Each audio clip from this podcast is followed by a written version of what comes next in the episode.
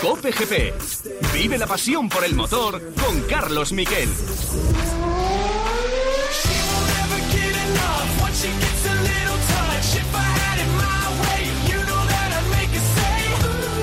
Hola, ¿qué tal? Buenas tardes, bienvenidos a Cope GP. Intenso fin de semana de motor. Queda ya poco para que acaben los mundiales de Fórmula 1 y de MotoGP. Ahora mismo se está disputando la Q1 de Moto 3 en Qatar y hemos tenido hace no demasiado tiempo la calificación de MotoGP. Enseguida iremos al circuito de Los Ailes porque la pole ha sido en MotoGP para Luca Marini, seguido de Fabio Di Gian Antonio, tercero Alex Márquez, cuarto el eh, italiano y líder del campeonato Francesco Bagnaia, quinto Jorge Martín, sexto Zarco, séptimo Márquez, Viñales, Fernández, Raúl Fernández, Alex Espargaró cerrando la décima posición de la parrilla. Pero la noticia de última hora es que Alex Espargaró no va a salir décimo en la carrera del sprint de esta tarde a las seis. Alex Espargaró ni en la de mañana. Tiene, bueno, en la de esta tarde sí al sprint, pero mañana para la carrera principal tiene seis puestos de penalización en parrilla. Esos seis puestos son por haberle dado una colleja de moto a moto a Morbidelli en un acto pues realmente condenable. No puede perder así los papeles a Alex Espargaró.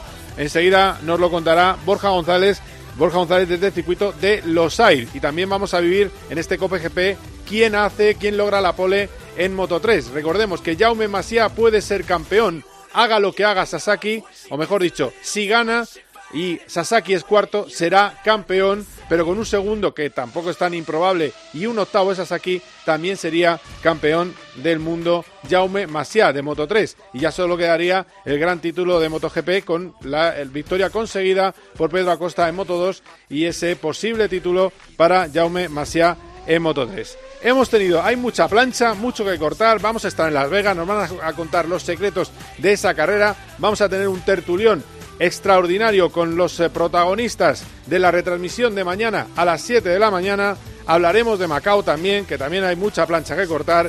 Enseguida ya los titulares.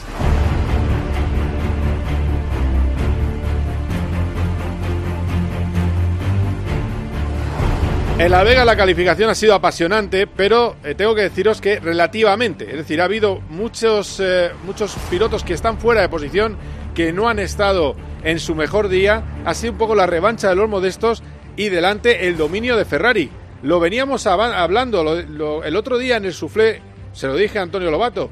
Antonio, cuidado con los Ferrari. Circuito muy Ferrari, mucha recta. Son 6 kilómetros, pero estamos hablando de un circuito que tiene 3 kilómetros y medio de rectas. Eh, y las curvas encima son curvas lentas que también le van muy bien al coche de la escudería italiana. Bueno, pues primero Leclerc y segundo eh, Carlos Sainz en la calificación. Y a solo 44 milésimas. ¿Qué pasa? ¿Qué, ¿Qué ha sucedido? Bueno, pues que como os venimos contando, Carlos Sainz tiene una penalización de 10 puestos en parrilla que es realmente dura, que es lo que fija el reglamento, pero que es muy dolorosa. Eh, resulta que se le rompe la batería del coche por un golpe de una alcantarilla que estaba mal sellada, es decir, responsabilidad de organización y de quien vigila esa alcantarilla y Claro, dice el reglamento, si tienes una batería más de las dos estipuladas, tienes que penalizar. Bueno, pues penaliza 10 puestos en parrilla, así que saldrá duodécimo Carlos Sainz. Así le decían, porque Sainz quería, para demostrar que estaba ahí y para, oye, vengarse un poco de lo que le había pasado la jornada anterior de esos 10 puestos de penalización, quería la pole y fijaros cómo gritaba en la radio por no haberla conseguido. That was a very good lap. Oh. Como gruñe, good job, guys. Yeah. that quality. Very good. Game, so, congrats to everyone and again, thank you for yesterday. Buen trabajo, eh, gracias por ayer, eh, felicitaciones a todo el equipo. Bueno, pues estaba lamentando y sigue muy enfadado. Y eso lo podemos ver ahora mismo en este audio, estas declaraciones de Carlos Sainz a Dazón. Sí, eh, contento con, con, con, el performance ¿no? del equipo. Yo creo que ha sido un fin de semana muy bueno hasta ahora. Eh, obviamente me encantaría haber hecho la pole, por eso me ha escapado por, por media décima y media décima pues es medio rebufo, media curva, media frenada, ¿no? que, que podía haber ido un poquito mejor, pero bueno, el, la cosa es que estamos primero y segundo. Desgraciadamente mañana es primero y, y duodécimo todavía con muy malas sensaciones después de, lo de ayer, muy, muy descontento, pues sin muchas ganas de hablar, la verdad, y estoy de mal humor, sinceramente, y, y ahora eh, intentando ya pensar en mañana y ver cómo, cómo puedo remontar.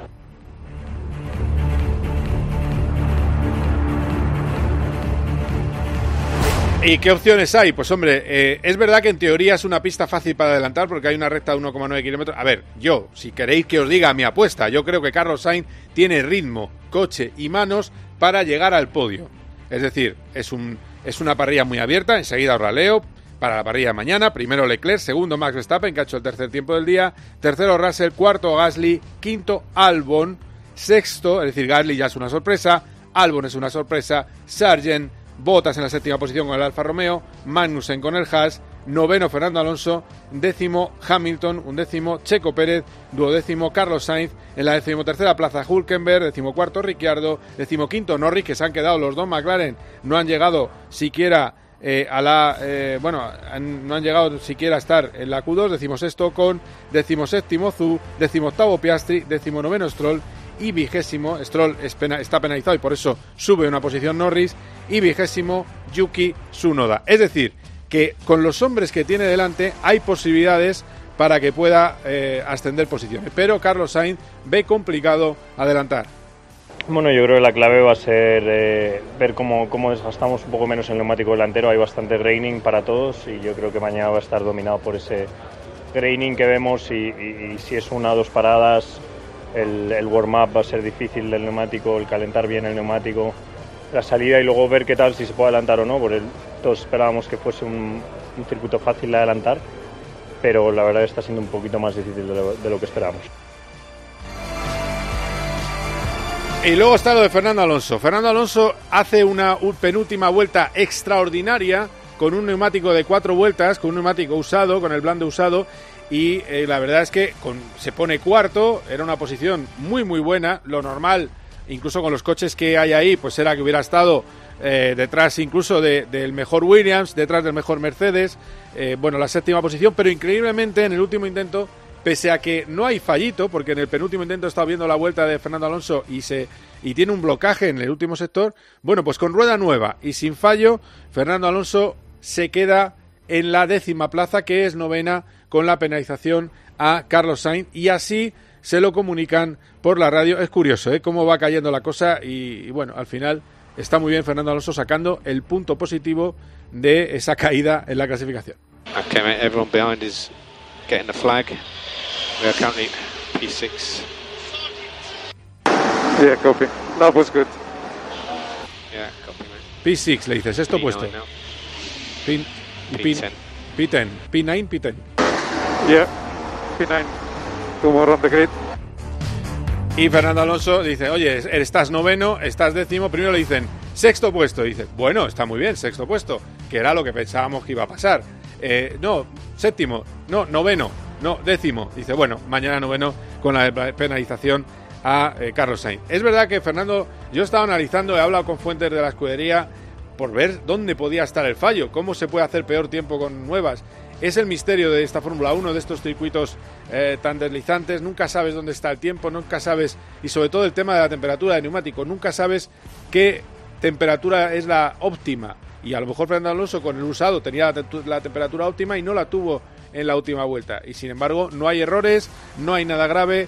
Eh, bueno, por eso el piloto asturiano está satisfecho de estar en la Q3 y sabe que eh, son demasiados intentos para su Aston Martin y para la capacidad que tiene la adaptación al coche. Vamos a escuchar. Sí, muy satisfecho. Yo creo que ha sido una corona muy buena. Hemos optimizado todas las vueltas. En la Q3 contento también con, con las vueltas y no, no había mucho más. Eh, como nos suele pasar a veces en circuitos así nuevos, más oportunidades das, más juegos de neumáticos das a, toda la gente, empiezan a optimizar todo y vuelves a, a, tu sitio natural, ¿no? Si fuese a una vuelta solamente o si fuese solamente eh, la FP1 y luego directos a la Cron, si fuese un sprint, creo que tendría muchas más opciones de, destacar un poco más, pero cuando tienes cinco intentos o seis intentos en la crono, poco a poco todo el mundo está ya eh, al 100% cuando llega la Q3 y vuelves un poco a la realidad de cada coche. Opciones de lucha para mañana es, evidentemente el Aston Martin el coche eh, más eh, que está que tiene menos velocidad en recta de la parrilla, es así, también es uno de los que menos velocidad tiene eh, en, esta, eh, en este circuito de Las Vegas, son cuatro por hora menos que los Ferrari, por ejemplo. Claro, le preguntan, oye, la batalla con Carlos Sainz, pues no lo ve posible porque está Ferrari en otro nivel. Sí, Carlos, eh, Hamilton, Checo, o sea que tengo malos clientes justo detrás, pero, pero bueno. No, Piastri. Sí, sí. Bueno, yo creo que, los Ferrari están en, otra liga, ¿no? Aquí, o sea que no creo que, que, sea mucha oposición para Carlos, por lo menos, a ver si podemos luchar con, ah, con Hamilton y con Checo. Pues esa es la situación para la carrera y nos vamos ya al circuito de los Ail, donde está el hombre que más sabe de moto de este país, que es Borja González. Hola Borja, ¿qué tal? ¿Cómo estás? ¿Qué tal, Carlos? Buenas tardes. Oye, en un titular, eh, bueno, el primero se le fue la pinza a Lakes, es lo último que hemos tenido. Eh, una colleja le ha costado seis puestos en la parrilla, pero es de mañana, ¿no? No de esta tarde. Sí, de mañana, de 10.000 euros y seis eh, posiciones en la parrilla. No son, no son penalizaciones que estén muy determinadas por reglamento, van un poco a ojo. Bueno, había gente por ahí que decía que era demasiado poco. Le escucharemos luego esta tarde, me imagino que estará muy arrepentido, pero la imagen ha sido feísima y, no, no, no, se, no se deben ver este tipo de cosas en, en pista o no se deben ver en, ningún deporte en general. Sí, para que no lo vea, es un poco como el Márquez Rossi de hace, pero claro, en, unos libres eh, se, van, le va orillando a Morbidelli, le saca hacia afuera y al final la discusión, que supongo que se han gritado alguna cosa en italiano fea, pues ha acabado en colleja de, eh, eh, Alex Espargaro. bueno, y, en, esta tarde tendremos la carrera al sprint. dame un titular breve, que estamos en titulares, de cómo ha sido esa calificación de MotoGP. Humillación de Ducati al resto de, marcas, con sorpresa, digamos, en las posiciones delanteras porque no están los top de la marca y sobre todo en el duelo por el Mundial, esa segunda línea con Martín y con Bañaya, Bañaya por delante de Martín va a ser la que la que ocupe los focos porque va a ser muy importante el inicio de la prueba para ver cuál de los dos puede sacar rendimiento de esta prueba de sprint que tiene pinta de que va a ser eh, muy tensa y muy interesante y en la que yo creo que se va a decir poco en lo que respecta al Mundial. Muy bien, Borja, pues luego hablamos, ¿eh? luego profundizamos que estamos ya en marcha la Q2 de la categoría de Moto 3 y uno de los protagonistas, ya para terminar estos titulares, Alex Márquez. Al final ayer eh, las banderas amarillas eh, ya dije que nos habían perjudicado mucho. También habíamos hecho el error de ir con la media delantera cuando la SOF daba algo más y hoy estar en primera fila era algo inesperado, honestamente, eh, pero confiaba en, que podíamos, he cogido una buena referencia como era, como era Zarco, se me ha escapado la pole en el, en el T1, que he cometido un pequeño error en la, en la curva 2, me han dado mucho chattering, no sé por qué, y, ahí es donde he sufrido, con la goma blanda es un poco extraña, eh, vienen movimientos que no esperas, pero habrá que ver eh, cómo sufrimos todos hasta el final, porque sobre todo con el delantero se sufre mucho. Cope GP. Prometo, por mi conciencia y honor, cumplir eh, fielmente las obligaciones del cargo de presidente del gobierno. ¿Y ahora qué? Te lo estamos explicando al minuto en COPE. El tono de la política española en los próximos cuatro años. no te pierdas las claves de Carlos Herrera, Ángel Expósito. Estamos pasando por alto un ángulo muy interesante porque con la amnistía. Pilar García Muñiz, Pilar Cisneros, Fernando de Aro, Alberto Herrera. También en cope.es y en redes sociales.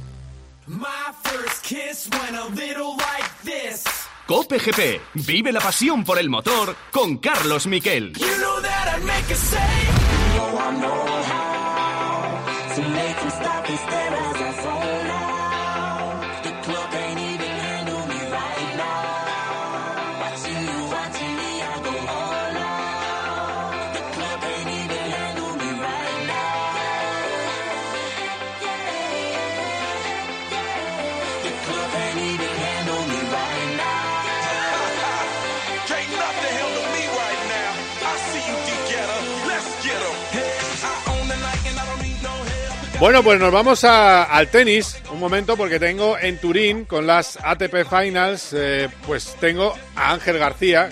Hola Ángel, ¿cómo estás? ¿Qué pasa, Carlos Miquel? ¿Qué Muy tal? Buenas. Qué, gusto hablar contigo en, en, Cope GP, qué maravilla. Te estoy escuchando y me gusta mucho todo lo que cuentas. Me alegro. Como siempre el mejor informado de todos. Oye, ¿cómo está? ¿Cómo va el Sinner Medvedev? Porque pues a lo mejor está saliendo rana Medvedev lo de haber elegido a Sinner. Bueno, eso de haber elegido a Sinner es solo un rumor, eh, no, no, está confirmado, que ayer Medvedev no dio todo lo que tenía porque no quería jugar hoy con, con Djokovic y de momento el primer set ha sido claramente para el italiano, que ha jugado las mil maravillas y que además tiene el apoyo de 15.000 eh, paisanos aquí en la grada, 6-3 para él Y en el segundo, eso sí, Medvedev ya está plantando mucho más batalla. Gana 5-6, aunque sirve Sinner. Lo normal es que nos vayamos al tiebreak y veremos si, si nos vamos al tercero o aquí lo cierra ya Sinner. Recuerda que a las 9 de la noche llega nuestra gran cita, número uno contra número dos del mundo, Novak Djokovic contra Carlitos Alcaraz, que en un rato a las 5 y cuarto va a calentar, va a entrenar y que está muy centrado. Ahora ya sí piensa que puede ganar el torneo, cuando el primer día me dijo que creía que no iba a ganar ningún partido aquí. Uh, fíjate, vaya, vaya diferencia. Eh, tengo que decirte un comentario que me perdonen, ¿eh? porque a lo mejor tiene algún seguidor. ¿Medvedev tiene fans? bueno, con esa con esa ausencia de carisma, mira qué buen tenista. ¿eh? Eso es, Medvedev es, es una persona que eh, tiene una cabeza complicada. Eh, su relación con el público es volcánica. Unos días les hace mucha gracia porque el tío es divertido y es gracioso y tiene cerebro, ¿eh? Pero otros días, claro, se enfada con ellos, les hace gestos, les le reta y entonces, bueno, pues va a ratos. Y luego tiene otro problema en esta época en la que vivimos que es ruso y que es frío. Entonces, ambas cosas en esta época, digamos que enganchan un poco al público, la verdad. Pero, pero tiene sus cosas, ¿eh? Me, a mí me resulta un tenista curioso, divertido. Ah, bueno, pues nada, yo te, yo te hago caso. Es un pedazo de tenista, a mí me encanta, ¿eh? la pista. un muro, un muro. Eso lo que no quiere nadie es jugar contra él, ¿eh? Porque te devuelve absolutamente todo y tienes que echar la tarde para ganarlo. Muy bien, bueno, pues lo dejamos ¿eh? de momento 6-5, 30-30 en ese segundo set. Si hay novedad, pues conectamos enseguida con. Genial, en cuanto acabe este segundo set te cuento. Un Venga, gracias, hasta ahora. Eh, pues vamos a analizar lo que ha pasado esta mañana y este fin de semana en Las Vegas con el equipazo de retransmisiones de Cope. Roldán Rodríguez, piloto, ¿qué tal? ¿Cómo estás? Muy buenas tardes, Carlos. Oh, qué, bien, te suena el, la Raspberry en casa, ¿eh? Te suena Gracias, amigo. Eh, bien, bien, bien, yo bien, yo bien. Eh, aquí, aquí en el estudio. Eh, y mañana, mañana nos escucharemos a las 7 de la mañana tengo que decirte que te he estado. Bueno, dame solo un, titular de lo que hemos visto, porque yo podría decir que es la revolución de los modestos, porque si tú miras del cuarto para atrás, eh, hay un batiburrillo tremendo. Pero, ¿qué, ¿cómo has visto esta calificación? Me gusta, la verdad que demuestra que está, está la Fórmula 1 está muy abierta, ¿no? Incluso, incluso esta era de, Verstappen, eh, hay pilotos que están fuera de posición por pequeños errores estratégicos, a la que te despistas, eh, te roban la cartera en la Fórmula 1 hoy en día, en pista, y, creo que va a haber una buena carrera, la verdad, mañana, mañana estoy confiante, que decía, decía aquel futbolista famoso. Claro, claro. Bueno, pues eh, vamos a ver, vamos a ver. Eh, ¿Qué pasa mañana? Es, desde luego sale segundo Verstappen, pero tiene en teoría eh, más ritmo. Quiero hablar también con Joaquín Verdegay, comisario, bueno, antiguo comisario, vicepresidente de la Federación Española. Hola Joaquín, ¿cómo estás? Hola, ¿qué tal? Buenas tardes. mira, la pregunta, bueno, primero, ¿cómo has visto la calificación? Y luego voy al grano, a las alcantarillas voladoras. Pues la verdad es que eh, te vengo yendo desde hace un rato y tengo que decir que, suscribo tanto todo lo que has dicho, estoy tan de acuerdo contigo que digo, bueno, pues ahora a ver qué digo yo cuando me toque, ¿no? Porque verdaderamente es, ha sido como un poco el regreso de los, de los pequeñitos, pero desde luego ha sido un poco, en mi opinión, una locura, ¿no? Es decir, yo no estoy completamente seguro que de repente los Ferrari sean tan superiores, tampoco me creo para nada la razón por la que están ahí los dos Williams. Hombre, efectivamente estamos hablando de que son todos pilotos muy buenos, no nos engañemos. Que es un circuito donde nadie ha corrido, donde verdaderamente una puesta a punto, eh, bueno, pues puede depender también mucho de la suerte. Pero lo cierto es que ha sido una locura. Todo lo que está pasando en este, en este fin de semana, en todos los sentidos, para mí es una verdadera locura. Eh, solo un consejo para que se oiga un poquito mejor. Eh, si te separas un poquito del micro del móvil, mejor. Eh, para que se oiga un poquito mejor, Joaquín. bueno, de acuerdo. venga, perfecto. vale, y además sumamos a, bueno, a Carlos Barazal. Hola, Charlie, ¿cómo estás? Hola Carlos, ¿qué tal? Buenas tardes. Eh, tú tienes un historial muy curioso, ¿no? Las veces que ha pasado esto en la Fórmula 1, esto de la alcantarilla que se suelta, ¿no? Bueno, de todas maneras, eh, eh, bueno, sí, ahora, ¿qué, te parece? O sea, bueno, ¿qué me puedes contar? Porque tienes ahí todo el historial. Bueno, es algo relativamente, lamentablemente también, habitual. Desde 2005 ha ocurrido en siete ocasiones. Ah. O sea, que no es nada raro a ver, eh, las alcantarillas lo que se suele hacer es, eh, todos sabemos que llevan un marco, ¿no? Ah, normalmente llevan un marco y luego lo que es la tapa, ¿no? la tapa que va, que va troquelada es por donde traga el agua. Normalmente eso se suelda, pero claro, el punto de soldadura, dependiendo de la temperatura, el, el operario y demás, pues puede quedar un poco libre. Entonces, cuando pasa la rueda, eso ocasiona mucha presión. Pero ahora, con estos coches, con este efecto suelo, esa presión se ha multiplicado muchísimo. Eh, Entonces, de la ha li- sorprendido. de- no, no de- me cuadra. De la lista de 2005 aquí, de lo último que tenemos, ¿qué ha sido? Lo último, último antes Baku, de esto. ¿no? Baku. ¿Baku 19? Baku 19. Juraría, ¿eh? A- Así a, a ojo, ¿eh? No, en Portugal. En Portimao hubo que, hubo que parar la- los terceros libres. O sea, no hubo incidente con ningún coche, pero sí hubo que retrasar porque, bueno, pues eh, había una, un, un sumidero que se había abierto también. Ahí luego tenemos eh, Baku de Urbano, Baku 19 y Mónaco Baku 2010, ¿no? 19, efectivamente. Luego tenemos Malasia en 2017 Sí, también. sí. que- Tenemos también Mónaco 2016, que, que la levantó la levantó Rosberg y, y le pegó el golpe a, a Baton, Sí. que esa pudo ser eh, grave. Baku 16, que le tocó a Botas en boxes, se levantó una en boxes sí. y se perdió una sesión. Y Mónaco 2010, que esa fue Barrichello, que bueno, pues eh, la levantó un coche y en el hueco reventó la suspensión. Y la más antigua que he encontrado es de Montoya 2005 en China. Uh, en la, después del caracol, la segunda izquierda, ahí eh, se levantó en el, en, el, en el piano, se quedó de punta y al pasar pues reventó la rueda, aunque luego, luego cambió y rompió el motor. Pero bueno, eh, es muy peligroso. De hecho, lo de Sainz, yo creo que junto con lo de Baton, es de lo más peligroso que ha ocurrido con, con una- un tema de alcantarilla en la historia de la Fórmula 1.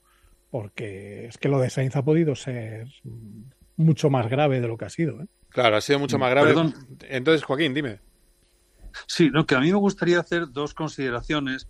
La primera es que no solamente hablemos de Fórmula 1, porque la más grave historia con una tapa de alcantarilla fue en el año ochenta y tantos en una carrera de prototipos en el circuito de, de Villeneuve con Jesús Pareja y es posiblemente la más dramática de todas las historias. El coche que precedía al Porsche 962 de Jesús arrancó la tapa, la saltó de canto al parabrisas del coche de Jesús, cortó el parabrisas, le rozó el hombro derecho y, y se incrustó en el motor cortando el depósito y las conexiones de la- los tubos de la gasolina. Con lo cual sí me acuerdo que entró el Porsche 962 debajo del tunelillo que hay en el circuito del Gilles Villeneuve y salió una bola de fuego. Que, verdaderamente sufrió importantes quemaduras, Jesús. Es decir, Porque el llevaba, problema- Joaquín, llevaba casco abierto, además. Yo es que me Sí, centrado pero- solo en las de Fórmula 1. ¿eh? Por eso pero, no- pero efectivamente, pero quiero decir, en Fórmula 1 eh, este tipo de, de accidentes, una tapa de alcantarilla desde hace 40 años ocurre, pero lo que ha pasado aquí no es una tapa de alcantarilla, es una tapa de algo más pequeño Mm. que efectivamente no es lo mismo que las famosas tapas de alcantarilla que ha reportado. Eh, esto que le dio a Carlos, que posiblemente arrancó, como has dicho, por la succión del coche, eh, cuando hemos visto cómo se reparaba, era una tapa muchísimo más pequeña, de Mm. 25 o 30 centímetros de diámetro, no más, ¿no? Sí, sí, es, eh, que no es exactamente. eh, sí, una es, un, es como una es una toma de, de agua Es o boca algo de así. riego, Una boca de riego. boca de desde riego. allí. Correcto, boca de riego. vamos. Efectivamente. Eh, claro, eh, pero entonces llegan y como ha excedido el número de baterías, pues le sancionan. Y esto es lo que dicen los dos de los pilotos más importantes de la parrilla. Eh, empezamos por ahí con eh, Fernando Alonso. Esto es lo que dicen tanto Alonso como Verstappen. Vamos a escuchar a, a Fernando diciendo que esta sanción no está de acuerdo con ella. Quizás lo único malo o algo que podríamos cambiar es la sanción a Carlos. Eh, creo que es un poco severa. No sé. Eh, aparte de ello, creo que lo que se ha hecho con el tema de los libres era lo único que se podía hacer. Eso es lo único que se podía hacer, que era eh, intentar trabajar para tener libres y al final, aunque fuera muy tarde, tenerlos. O sea, es decir, eh, él dice que se trabajó duro y que se consiguió que tener libres, pero que no le parece justa. Y algo distinto ha dicho, dice que hay que cambiar la norma, lo dice Max Verstappen. Las normas deberían de cambiar por esto. Si te llevan puesto y tienes un gran accidente, deberías poder tener piezas de repuesto como el motor y esas cosas. Y creo que es injusto para Carlos, pero en este ambiente tan político, cada equipo al final piensa en sí mismo y piensa, bueno, pues si penaliza, mejor para nosotros. Y es que esa es la segunda parte. Ningún equipo hubiera consentido que no hubiera penalizado o ninguno de los rivales directos de Ferrari, porque es que es una es un, es un sitio, la Fórmula 1, reducido, donde todo el mundo sonríe, pero las pirañas te comen. ¿eh? Es así la, la historia. Eh, me voy un segundo a Turín porque tenemos ya final de set. La Roca remonta, Angelito. Eso es, hay partido, hay que irnos al tercer set y eso que me despide ahora el fisio para que la atienda en la cadera, pero se ha llevado el tiebreak ante Yannick Sinner, más tenis aquí en el Palalpitur de Turín, empate a un set, nos vamos al tercero para conocer el primer finalista. Por cierto, tenemos también fútbol de segunda y está allí un buen amigo de este programa, porque muchas veces lo ha producido el Alcorcón, en el Alcorcón Sporting de Gijón. Dani Asenjo, hola Dani, muy buenas. ¿Qué tal? Muy buenas, Carlos. Aquí estamos, oyentes de COPGP en este Alcorcón Sporting de Gijón, en el municipal de Santo Domingo. Una tarde espectacular de fútbol. Y de momento, que yo sé que te interesa mucho, Carlos, el partido entretenido. Está mejor el Sporting, eso sí, 0-0 de momento en estos 15 minutos de la primera parte. Mira, me interesa tanto que no lo tengo puesto en el estudio y voy a decir que me lo pongan. ¿eh? no, o sea que... no, me extraña, no me extraña. No, pero no, no. Que, que, está entretenido el partido. ¿eh? Ah, bueno, bueno, o sea que está viendo ocasiones, está dinámico. Sí, sí, échale un ojo, échale un ojo. Perfecto, pues eh, ya me vas diciendo ¿eh? si hay alguna Venga, novedad. Aquí me quedo. Gracias, Dani. Abrazo. Eh, a ver, estábamos hablando de la sanción. Eh, estos dos pilotos muy importantes dicen que no están de acuerdo. ¿Qué opináis vosotros? Pero ha habido, o sea, hay dos cosas. Una, eh, si hay unanimidad, según parece, ¿no, Joaquín? Eh, lo hubieran permitido, ¿no? O sea, ha habido algún equipo que ha dicho que Nanay de la China y que a Carlos hay que penalizarle, ¿no? O sea, punto uno. Y, y luego, en cuanto a la norma, eh, hay muchas normas que no son justas. En general, ¿no? Eh, no solamente en la Fórmula 1. Bueno, la del Y- patín también, ¿no? La del- No. En el fondo la del patín también es injusta. Si te pones... Hay- eh, hay muchas un injustas. milímetro de patín. Eh, Sí, hay muchas injustas en general, pero claro, al final Sí. eh, pff, algo Bueno, tienen que hacer. l- Para, para eso están los jueces, la- ¿no? Para poder decidir, ¿no? También. Efectivamente, es, es así. Vamos a ver, lo que no es cierto, Roldán, lo siento, es que no, no existe la posibilidad de no aplicar una norma porque hay un acuerdo unánime de los equipos en un Eso momento dado. eso dijimos en, sí, en, la tele. había No, ese, había no, ese rumor en el paddock. O- sí, o sí, Pedro, lo dijo dijo, Pedro, lo, lo dijo Albert, Albert, Albert No, sí. lo- eso no, no, es, no es una norma. Puede ser una costumbre que si alguien toma una decisión y los equipos no, no apelan o no presentan reclamación, pero eso no quiere decir que se pueda cambiar la norma. Vamos a ver, aquí hay dos cosas. En mi opinión, como abogado, como jurista y como representante en este momento de la Federación Española y hablar de un piloto español, yo pienso, yo estoy tan cabreado como lo está Carlos Sainz como primeras dadas. Segundo, me parece una decisión soberanamente injusta porque efectivamente se ha roto una parte del coche, se ha roto una batería, pero se ha roto como consecuencia de una negligencia o, o no, a lo mejor de una mala suerte, pero de una situación del propio circuito, ¿no? Con lo cual, lo que me parece que es que la norma no está bien redactada si no tiene la posibilidad de valorar el caso fortuito y la fuerza mayor. En este caso es un caso fortuito como la tapa de un piano. Es decir, eh, las normas técnicas en todas las especialidades del automovilismo tratamos de objetivizarlas reglamentariamente. Es decir, si tú no puedes tener nada más que pongamos tres baterías en un año, cada batería que cambies, eh, bueno, en este caso, si cambias de batería te penalizan, pues si cambias de batería por la razón que sea, tendrías que ser penalizado. ¿Por qué? Pues porque has cambiado de batería. Pero es que lo que no se puede es no tener en consideración la equidad. Y la equidad es la razón por la que has cambiado de batería, que no ha sido ni por tu voluntad ni por tu gusto. Ha sido porque el propio circuito, que no depende de ti, sino de la FIA, te ha roto la batería. Es como si te rompe la batería eh, Manolo Leal, jefe técnico de la Fórmula 1 eh, en este momento y también español.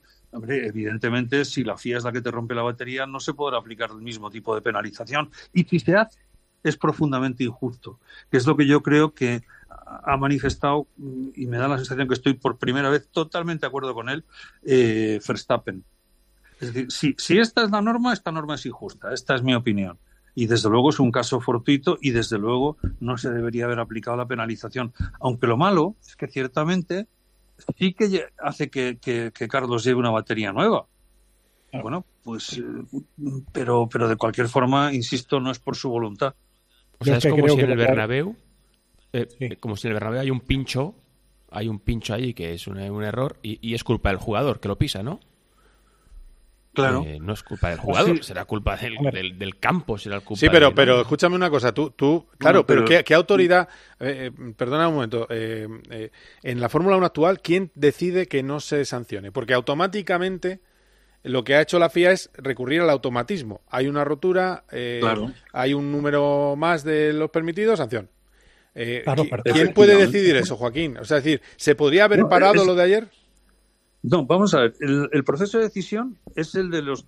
El, informe técnico cambia la batería. Señores comisarios deportivos, el coche número tal cambia la batería. El reglamento dice que no puede. Son tantas posiciones y los deportivos han firmado y, han aplicado la norma. Si no lo hubieran aplicado, es lo que también estaban diciendo. Los demás equipos habrían reclamado. Claro. yo creo que aquí el que ha dado la clave es Verstappen. O sea, claro. La, la regla está mal. O es injusta o no nos gusta. Vale, pero la regla es la que es y la que se ha aplicado. Y Verstappen dice, porque cuando Hamilton le estampa en Silverstone, le rompe el motor y él penaliza ese año porque tiene que cambiar un motor más a resultas de ese accidente, por ejemplo. Y ahora que estamos hablando, le pasó a Grosjean. Grosjean con el tema de la tapa se arrimó una soberana galleta y lo único que tuvo fue, aparte, una indemnización por parte del seguro del circuito, pero él la carrera no la pudo correr. Esto es así. Claro. Claro, los demás equipos dicen, es que Sainz ahora sale con motor nuevo, batería nueva, va a tener un cohete cuando queda una carrera y estamos todos con el agua al cuello. Pues claro. la, que es. Y yo creo que está bien aplicada y en este caso porque ha sido Sainz. Si hubiera sido otro, ni estaríamos hablando de ello, lógicamente. Claro, es lo que estoy diciendo. A mí me cabrea porque soy español y, a mí Carlos Sainz es mi amigo. ¿Entiendes? Y me parece, la, la sanción me parece injusta, pero es absolutamente legal. ¿eh? Pero hay que cambiar la norma, efectivamente, hay que cambiar la norma. Es... Lo, malo es que a ver cómo la cambias, a ver cómo la cambias, porque las cuestiones mecánicas, técnicas son tan sumamente objetivas que, que dejan muy poco espacio a la equidad, a la, tenencia en, en, mente de circunstancias independientes o ajenas al propio hecho objetivo del cambio mecánico, ¿no? Es decir, que aquí, por ejemplo, la intención no se valora. Claro, en derecho, y Joaquín me corregirá, se dice que lo bueno es enemigo de lo mejor. Oye, y, ahí quiero que me conteste el piloto, Roldán. Eh, yo creo que la reacción como piloto, si a ti te pasa algo así, si te, si te eh, sucede lo de Carlos, es lo que ha hecho Carlos. Ir a por todas oh, el día después e ir a por la pole, ¿no? O, te calientas más y mandas a alguien Vamos a, partimos de, la, partimos de la base que una alcantarilla que está mal fijada que aparentemente no se ha seguido el protocolo establecido de revisión del circuito un día antes, sino que, según parece, se ha hecho el mismo día, ha provocado una situación de absoluto riesgo para el piloto, que es Carlos Sainz en este caso, que le ha partido el chasis. El monocasco de carbono lo ha rajado, lo ha roto por debajo. Según dicen, se veía desde el cockpit el suelo, el, asfalto. O sea, le ha partido parte del asiento y luego, y luego eh, le ha roto el motor, y la batería. O sea, es una auténtica barbaridad.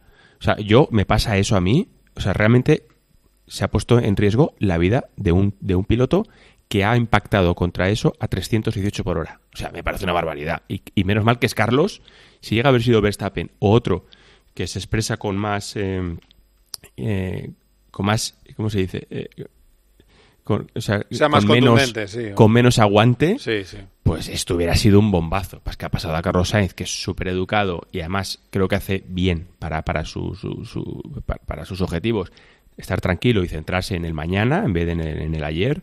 Pero me parece una auténtica barbaridad lo que ha pasado. O sea, realmente es una auténtica barbaridad y debería haber consecuencias porque se ha puesto en riesgo a un piloto, pero además de verdad. Sí, sí, sí. es brutal, vamos. O sea, ha partido un monocasco de carbono por, la por la parte de la panza. Es, salvaje el tema.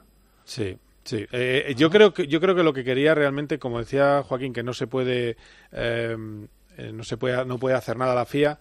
Yo creo que lo que o sea sí lo que quería Ferrari era que la FIA no lo hubiera sancionado y el resto de equipos no hubieran apelado. Yo creo que por ahí va la historia. Eh, creo que por ahí va la historia. Claro, sí. entonces los demás no apelan, se queda la no sanción y, oye, y va por ahí la cosa. Yo creo que, que esa era la, la, situación. Nos vamos a ir enseguida a La Vega, no sé si le tenemos ya porque las comunicaciones no son sencillas.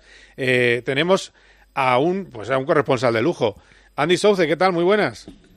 Hola, ¿qué tal? Muy buenas, equipo.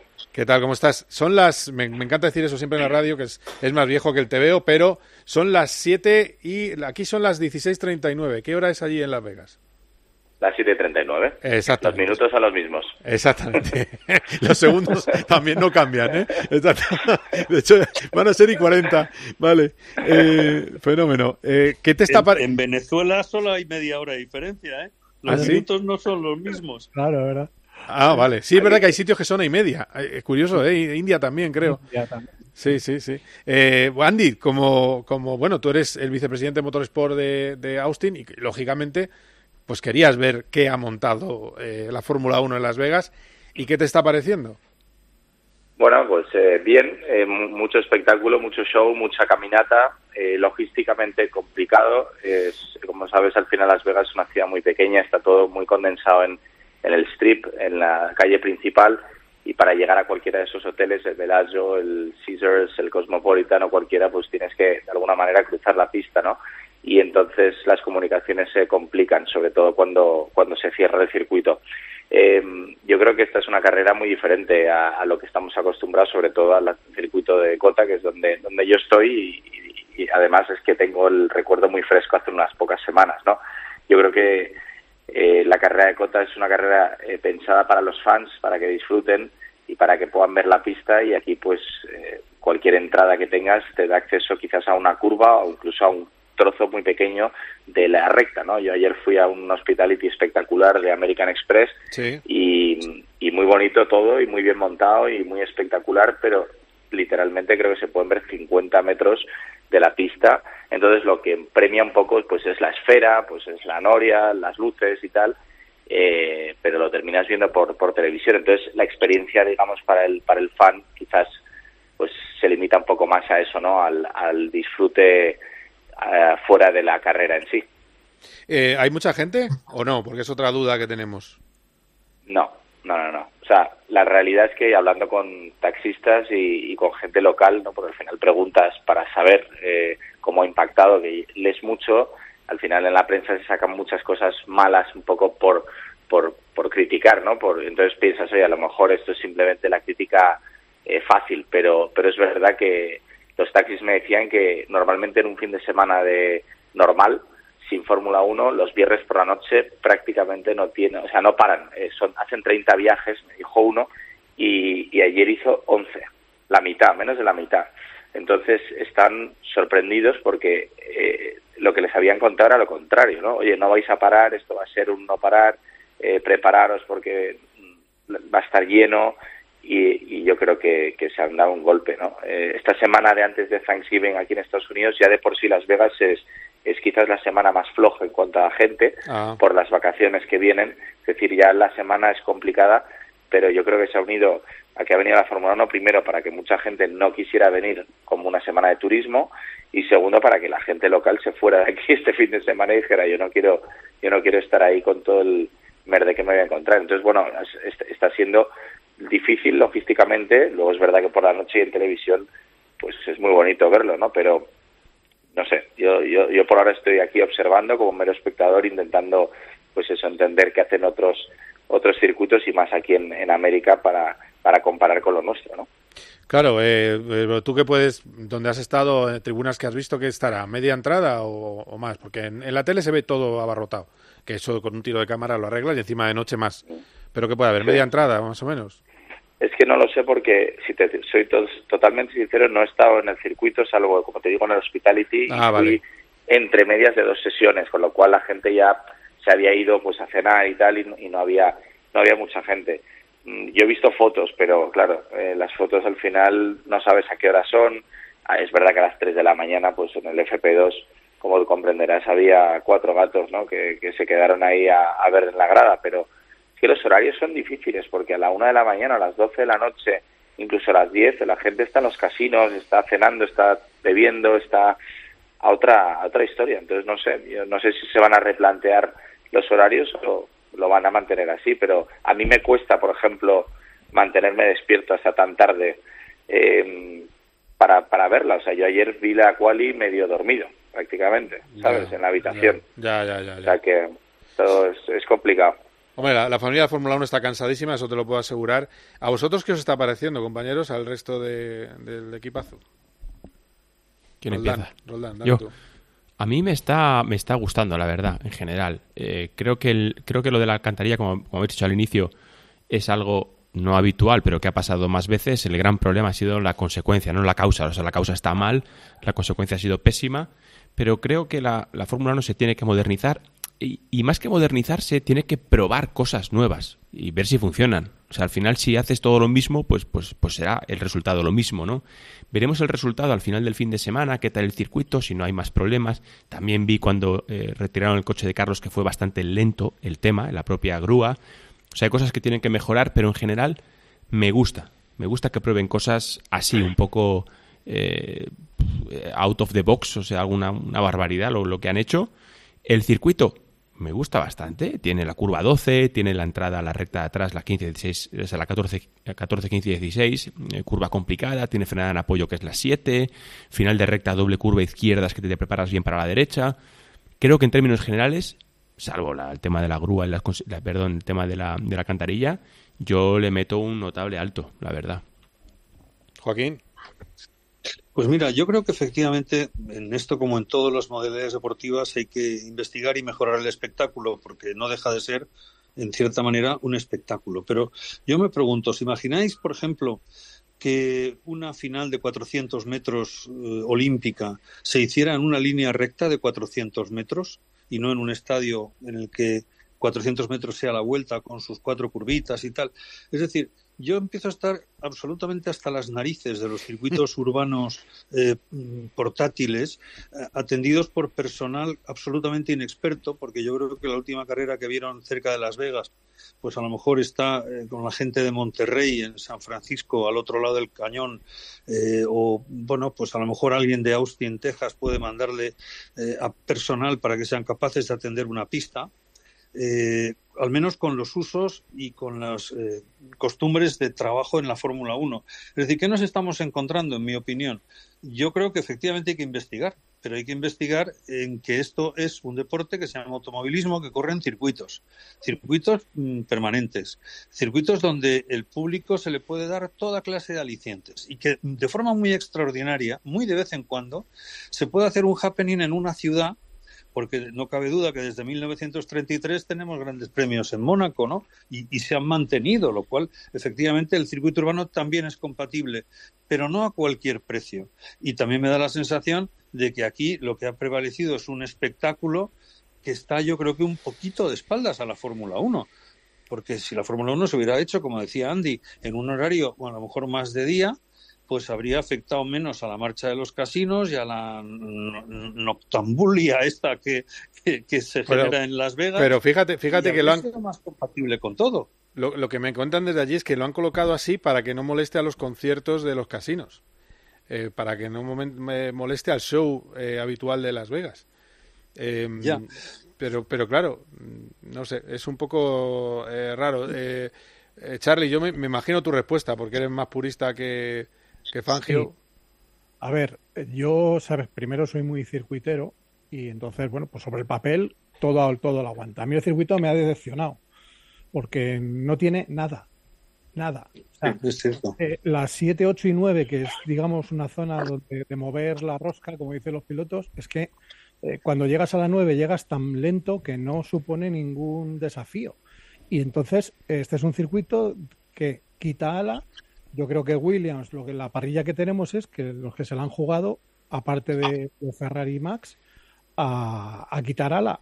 Y ya está, porque es que es una recta en la que se está, desde que metes octava, 14 segundos a tope. O sea, es, una, una burrada. Entonces, a mí me ha decepcionado en ese aspecto y yo había defendido a Las Vegas porque había visto, ha sido un poco a- acción rebote, ¿no? Tanta, tanta negatividad. Ah, no sé qué. Digo, bueno, pues vamos a esperar a ver. Y me ha, Sí. me ha dejado bastante frío, la verdad. Eh, a ver, os pido respuestas cortas. Eh, Andy, Te doy a elegir Baku, Singapur o Las Vegas. Sí, Singapur.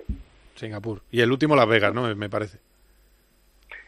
Eh, sí, bueno, es que me gustaría probar, o sea, yo sí, lo dije el otro día, eh, cualquier cosa en un Fórmula 1 es divertida, o sea, sobre todo para alguien que no está en la Fórmula 1, o sea, subirse al coche ya es ya es un lujo, pero es verdad que si tengo que elegir, pues sí, Singapur, dicho este fuera, repito, ¿eh? Singapur, Bakú y Las Vegas, desde el punto de vista de piloto. Roldán. Sí, justamente iba eso, ¿con qué camiseta? ¿Qué camiseta me pongo? ¿La de piloto, la de espectador, la de aficionado? Eh, la, de, la, de, la de espectador, a lo mejor votas Las Vegas, que es el más... Que, eh, claro, es que los que queda mejor los planos.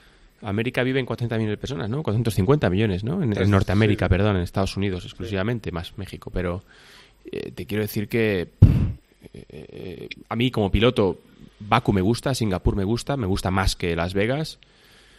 Pero, pero Baku está muy bien en la tele, pero, pero, pero bueno, yo creo que yo creo que hay que darle un voto a, Las Vegas, la verdad. Más allá de que es un poquito fake el tema, ¿eh? Pero, pero yo creo que hay que darle un... Yo le daría un, voto de confianza. Bueno, pues eso es lo que dicen los pilotos. Y ahora quiero vuestras apuestas en la mesa. ¿Qué va a hacer Carlos Sainz? ¿Quién gana la carrera? ¿Y qué va a hacer Fernando Alonso? A ver, como estamos por orden, pues Joaquín, pues venga, empieza tú. Venga, me apunto, que soy el más viejo. Eh, ¿Corre Verstappen? Pregunto. Sí, sale segundo además. Corre Verstappen, pues a lo mejor gana Verstappen me encantaría ver una remontada preciosa de Carlos y creo que la vamos a ver, pero lo que me temo es que, gana Verstappen, as usual. Charlie.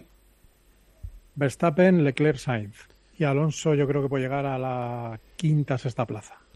Vale, eh, Verstappen, Leclerc, Sainz, Alonso, quinta, sexta plaza. Esa es la más o menos la mía. Eh, Andy, ¿y que lo vas a vivir desde allí? Pues yo creo que Verstappen, Leclerc, Russell y yo creo que Carlos va a remontar, pues eso, hasta el quinto, por delante de los Williams y de Gasly, cuarto. Le voy a poner cuarto. Ah, ¿Has colocado a Russell ahí delante de, Leclerc? Ah, vale. Eh, no, he dicho Verstappen, Leclerc, ah, Russell. ah, vale, vale, perdón. Es que no te había entendido el Leclerc. Vale, Verstappen, Leclerc, Russell y Sainz cuarto y Fernando no, saliendo noveno. Fernando, yo creo que séptimo. Bueno, igual los Williams fue con ellos. Vamos a ponerle sexto. Bueno, pues oye, eh, Andy, que gracias por hacernos esta, este cuadro de Las Vegas. Espero que fuera la pista te haya gustado. Eh, eh, aunque no sé si ir con familia es lo mejor para Las Vegas, tengo que decirte. Ahí tengo yo mis dudas. ¿Desde qué punto de vista, Carlos? Porque hay un montón de cosas que puedes hacer. ¿eh? Ayer hay un show de Michael Jackson, o sea, esta es la ciudad de los shows. O sea, que para las familias, entretenimiento el que quieras.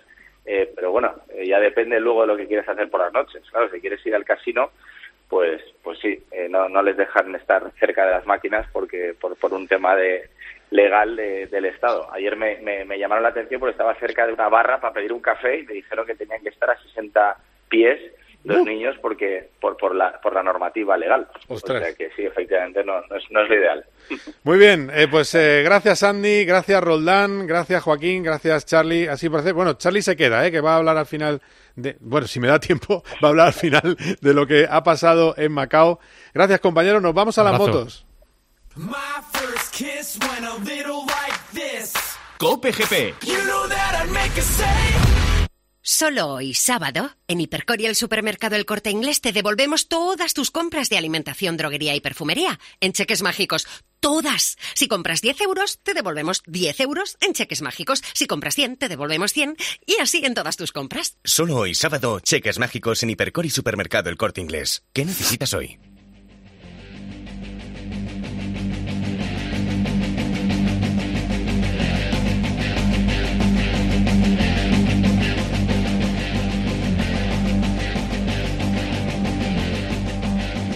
Circuito de los AIL, de nuevo Borja González, ¿qué tal? ¿Cómo ha ido esa pole de Moto 3? Pues eh, para los intereses del título de Masian no muy bien. Eh, ha terminado décimo y además eh, es fácil entender que no está contento porque en, ha llegado al box, ha ido al casco y se ha ido a, su oficina. Eh, va a salir décimo con su rival aquí en la cuarta posición, eh, así que bueno, pues se le ha complicado un pelín la cosa. Ya sabes que en Moto 3 no, esto no va a influir demasiado porque luego al final las carreras son como son, pero bueno, esta primera parte después del dominio de ayer de, de que comenzó fortísimo con 20 segundos de ventaja sobre el segundo, sobre Fenati y más de un segundo sobre su rival, pues esto no, no le debido gustar y bueno, pues a ver cómo, cómo enfoca la carrera de mañana, una carrera en la que también hay que decirlo, él es prácticamente el, único representante Honda que no suele jugar muy en equipo y enfrente va a tener pues a muchos pilotos del, de la esfera de KTM, que incluye a Sasaki, que ya tienen instrucciones de no pasear al japonés y de, bueno, en cualquier caso, entorpecer si pueden al piloto español. Así que va a ser una, tarea difícil la este domingo. Bueno, pues a ver qué pasa. El horario, eh, la carrera de Moto 3 será a las 3, ¿no? Creo. Sí. Vale. ¿Crees? crees sí, pero tú, crees como yo. Tres de la tarde, sí. es que es a, las cinco de allí. Claro, que tú me, la, haces a, propósito, sí, exactamente. Vale, vale. Tres, cuatro y cuarto y seis. Eso es, perfecto. si hago el cambio bien, exacto. Muy bien, pues Alas, eh, te estamos, eh, estamos atentos esta tarde a esa carrera, al sprint y también la calificación de Moto 2 que están ahora en la Q1. Muchas gracias, Borja. Un abrazo. Hasta luego.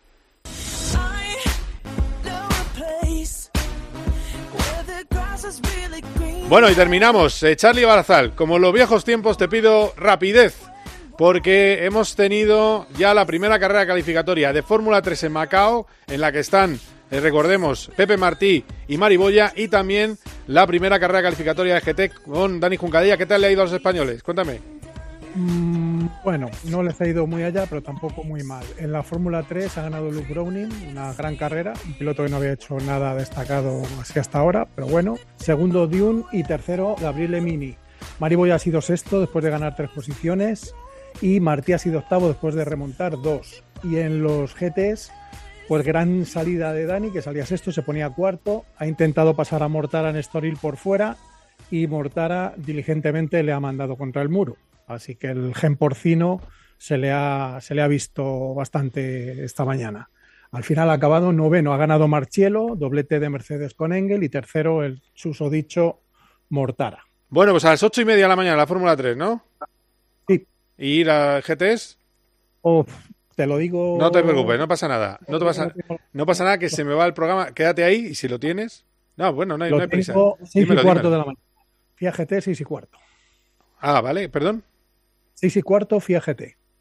Ah, 6 y cuarto de la mañana FIA GT. Ah, vale. 8 y media la Fórmula 3. Ah, y 8 y media la Fórmula 3, vale. O sea, es previa a la carrera de Fórmula 3, eh, donde puede eh, tener un gran. En la carrera de GT la puede liar eh, Dani Juncadella. Así que vamos a ver eh, qué tal lo hace ah. Dani.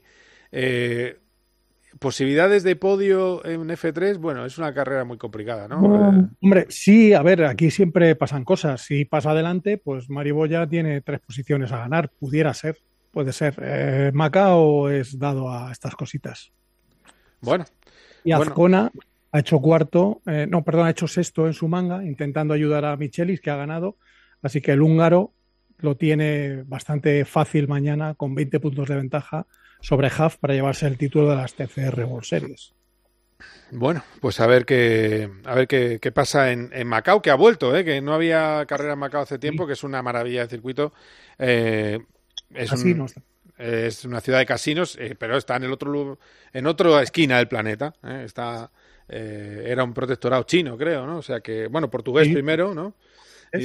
y, ahora es de China creo, no sé. Bueno, ya creo que le pasa como a Hong Kong, más o menos. Tiene ahí un estatus un poquito híbrido, pero bueno, de momento todavía mantiene la influencia occidental, afortunadamente. Bueno, es una de las grandes citas del año. Pues estaremos eh, atentos también a lo que pase, por lo menos daremos la salida, creo yo, durante la carrera de Fórmula 1. Te, te veo y te escucho mañana, Charlie. Un abrazo. Hasta mañana.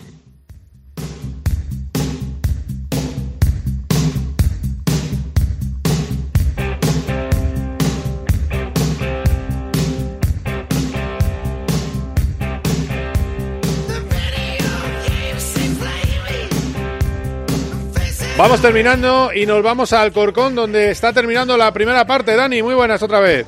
¿Qué tal, Carlos? Sí, está terminando y con avalancha del Sporting que sigue empatando a cero, pero está atacando ahora con más insistencia en estos minutos finales. Estamos en el 42 de la primera parte, sigue el empate a cero entre Alcorcón y Sporting de Gijón. Bueno, y de Alcorcón nos vamos a Turín. Ahí está Angelito García. ¿Cómo va el partido, Ángel? Con Sinner que lo tiene casi en la mano, el meterse en la primera gran final de su carrera y además en casa 4-1 manda el italiano y Medvedev regalando todo su repertorio de mosqueos con el público, con el juez de silla, ha señalado a alguien de la grada, no hace más que enfadarse. Bueno, Medvedev fuera de partido, Sinner 4-1 a dos juegos de la final. Muy bien, Ángel, pues eh, durante la tarde nos irás informando. Muchas gracias. Bueno, pues hasta aquí Cope GP. Os recuerdo, mañana a las 7 de la mañana en las emisoras de Cope Más tendréis la carrera, el Gran Premio de Las Vegas, que promete ser muy interesante. Habrá coches de seguridad, habrá opciones de los españoles, claro que sí, lograr muy buenos puntos. Hasta entonces nos oímos, nos vemos, adiós.